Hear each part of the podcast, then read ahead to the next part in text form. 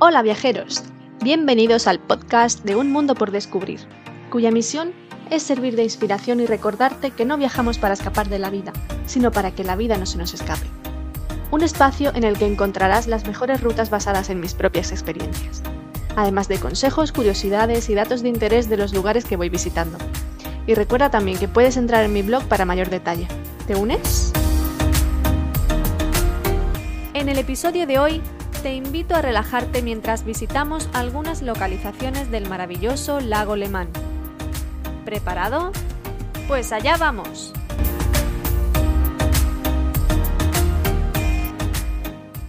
El año 2019 llegó con un cambio radical a mi vida cuando después de casi 8 años volví a estar soltera. Situación que no me iba a hacer renunciar a mi pasión por viajar. Ante semejante transformación necesitaba escapar un poco de la rutina para encontrarme a mí misma y así fue como surgió la idea de visitar el lago alemán. A priori, Suiza me inspiraba mucha confianza, lo intuía un país seguro y eso era justo lo que estaba buscando para debutar como viajera en solitario y comprobar si esa experiencia era para mí o no. Mi conclusión fue que se puede disfrutar mucho cuando viajas en solitario, aunque es cierto que a veces echas de menos poder conversar con alguien, sentarte en un restaurante a comer o simplemente tener alguien que te haga alguna foto. De todos modos, son aspectos subsanables y la libertad de poder ir hacia donde te apetezca sin más es algo que hay que vivir al menos una vez en la vida.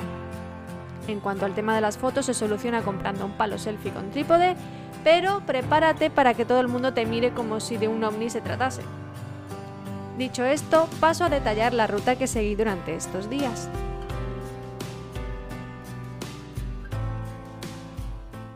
Esta escapada comienza en el aeropuerto de Barcelona a las 7 y 10 de la mañana, momento en el que sale mi avión hacia Ginebra.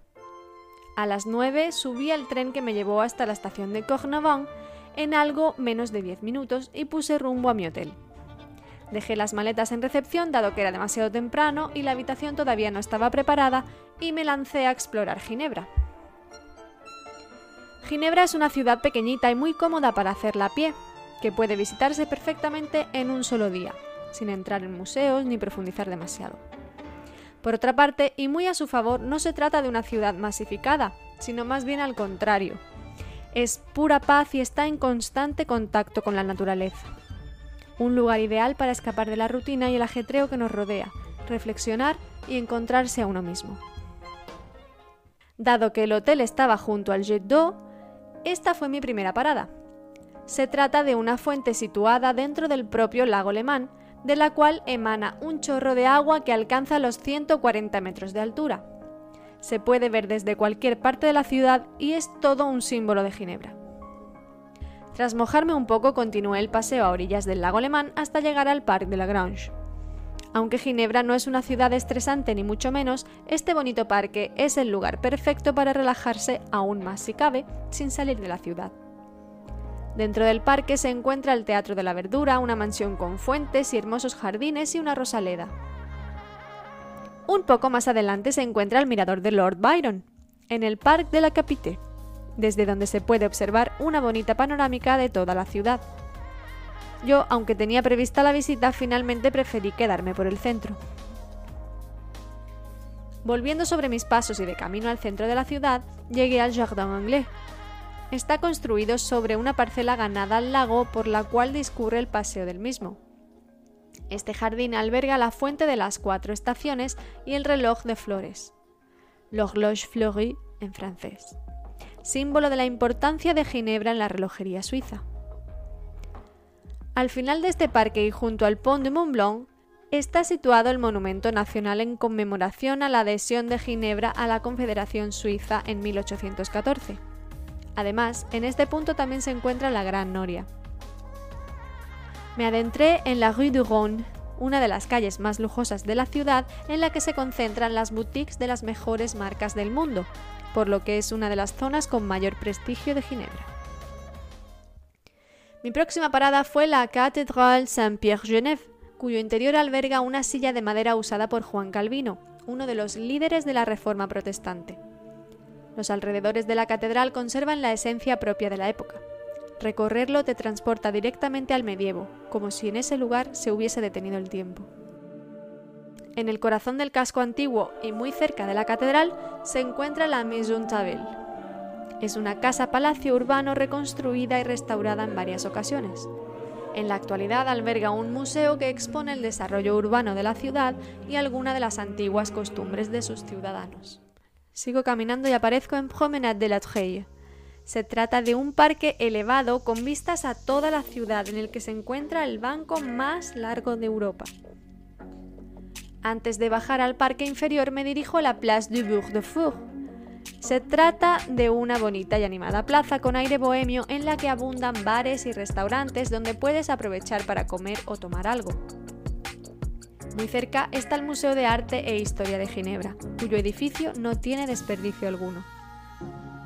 Ahora sí, puse rumbo hacia el Parc du Bastion, pulmón de la ciudad en el que destacan por un lado el Mur de Réformateur y por otro sus gigantes tableros de ajedrez. En él también encontrarás el Jardín Botánico, la Universidad y la Biblioteca de Ginebra. Abandoné el parque por la Place de Neuve, centro cultural de la ciudad, ya que en ella se encuentra la Casa de la Ópera, el Conservatorio, el Museo Rat y la Maison des Arts de Rutli. Dado que ya era hora de comer, crucé el Ródano por la Rue de Moulin y apareció ante mis ojos un vapiano, así que decidí entrar. Por cierto, el más caro de todos los que he visitado. Un plato de espaguetis 18 euros. Pero claro, estamos en Suiza, uno de los países con mayor nivel adquisitivo de Europa. Al terminar de comer, volví al hotel para poder entrar en mi habitación, acomodar mis cosas y cambiarme de ropa debido al calor que estaba pasando. Una vez estuve lista, retomé la marcha de nuevo para seguir explorando el resto de la ciudad.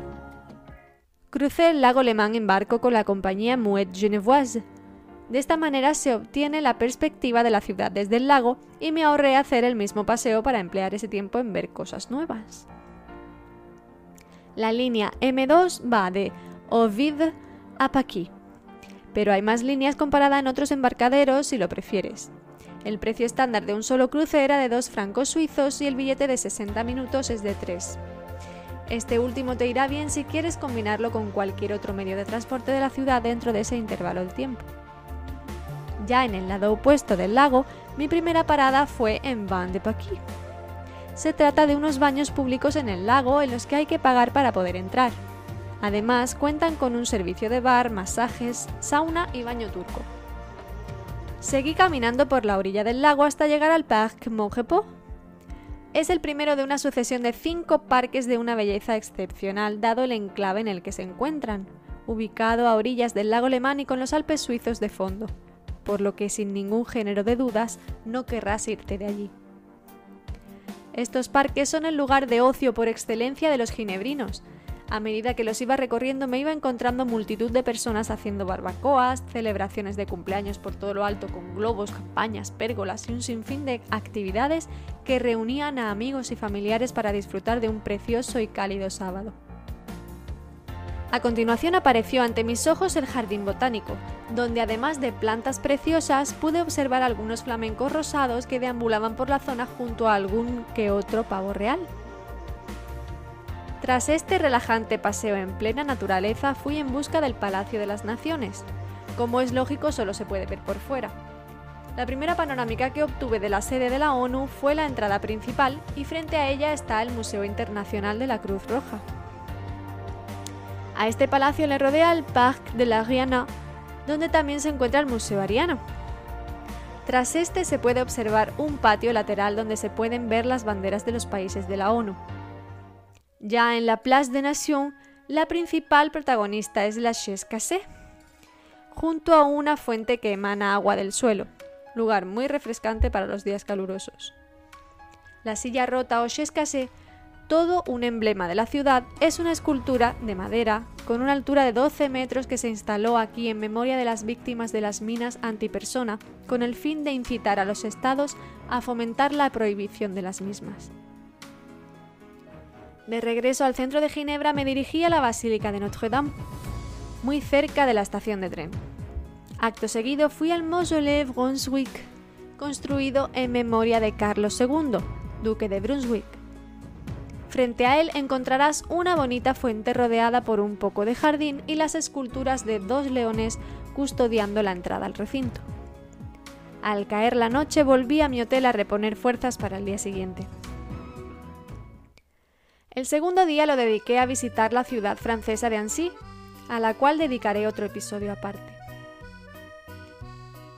La mañana del tercer día dejé mi hotel y puse rumbo a Montreux en tren desde la estación de Ginebra Cornavant. Durante el trayecto de casi una hora de duración se pueden observar paisajes realmente bonitos del lago Lemán rodeado de montañas y pueblos de casitas encantadoras. Merece mucho la pena. Montreux es una ciudad turística situada a orillas del lago Lemán y rodeada de empinados cerros, en la que no hay gran cantidad de monumentos que visitar, pero es un lugar idílico con un paisaje de postal que invita a pasear relajadamente y conectar con la naturaleza. Perfecto para viajeros que vayan en busca de belleza, calma e inspiración. Al salir de esta estación hay que bajar unas escaleras que conducen hasta el paseo costero frente al lago, lugar donde se encontraba mi hotel, el Eurotel Montreux. Normalmente suelo alojarme en hoteles que presentan una buena relación calidad-precio, pero en esta ocasión quise darme un capricho.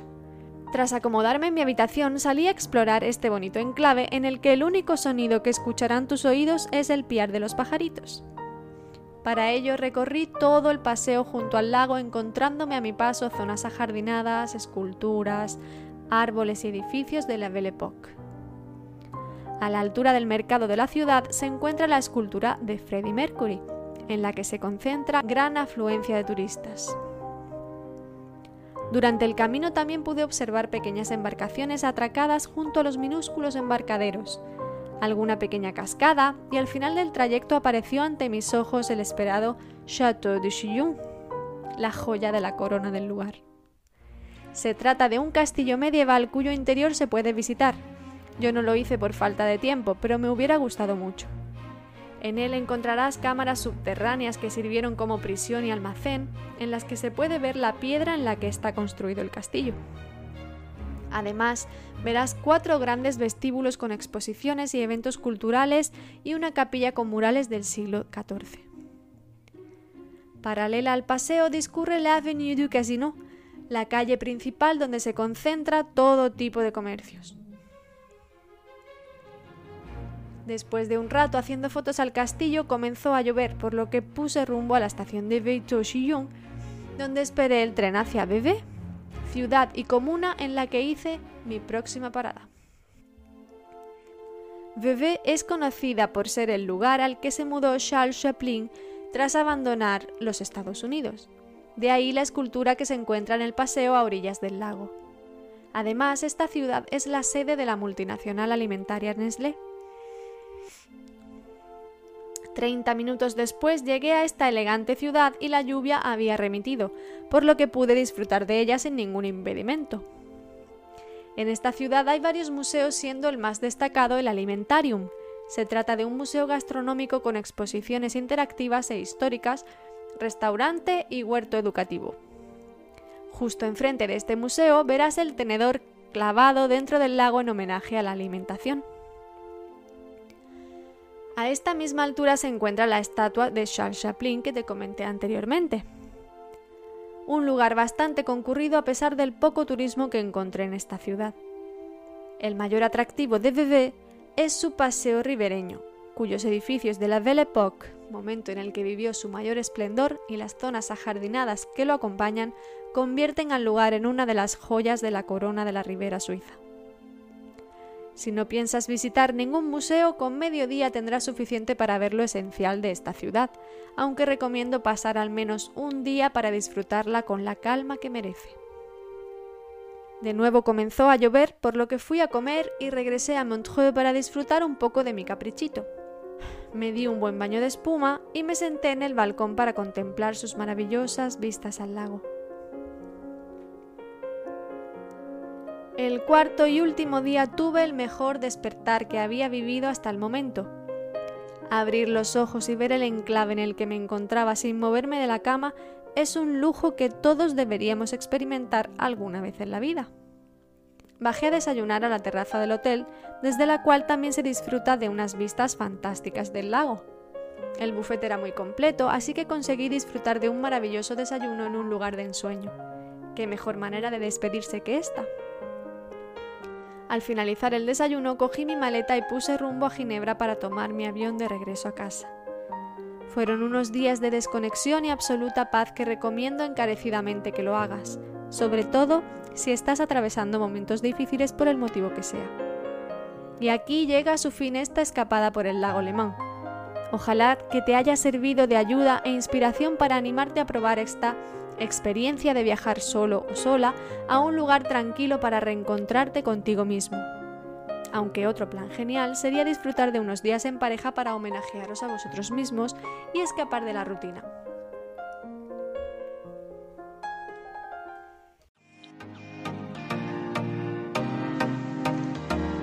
Espero que hayas disfrutado viajando conmigo y que te sean útiles mis consejos. Recuerda dejarme tus comentarios, impresiones, experiencias o consultas y te responderé encantada. Mil gracias por compartir este podcast. Gracias por darle me gusta y suscríbete para seguir viajando juntos. Si no puedes esperar al siguiente destino, siempre puedes dirigirte a mi blog www.unmundopordescubrir.es para continuar descubriendo lugares maravillosos. Hasta pronto, descubridores del mundo. Os espero en el próximo episodio.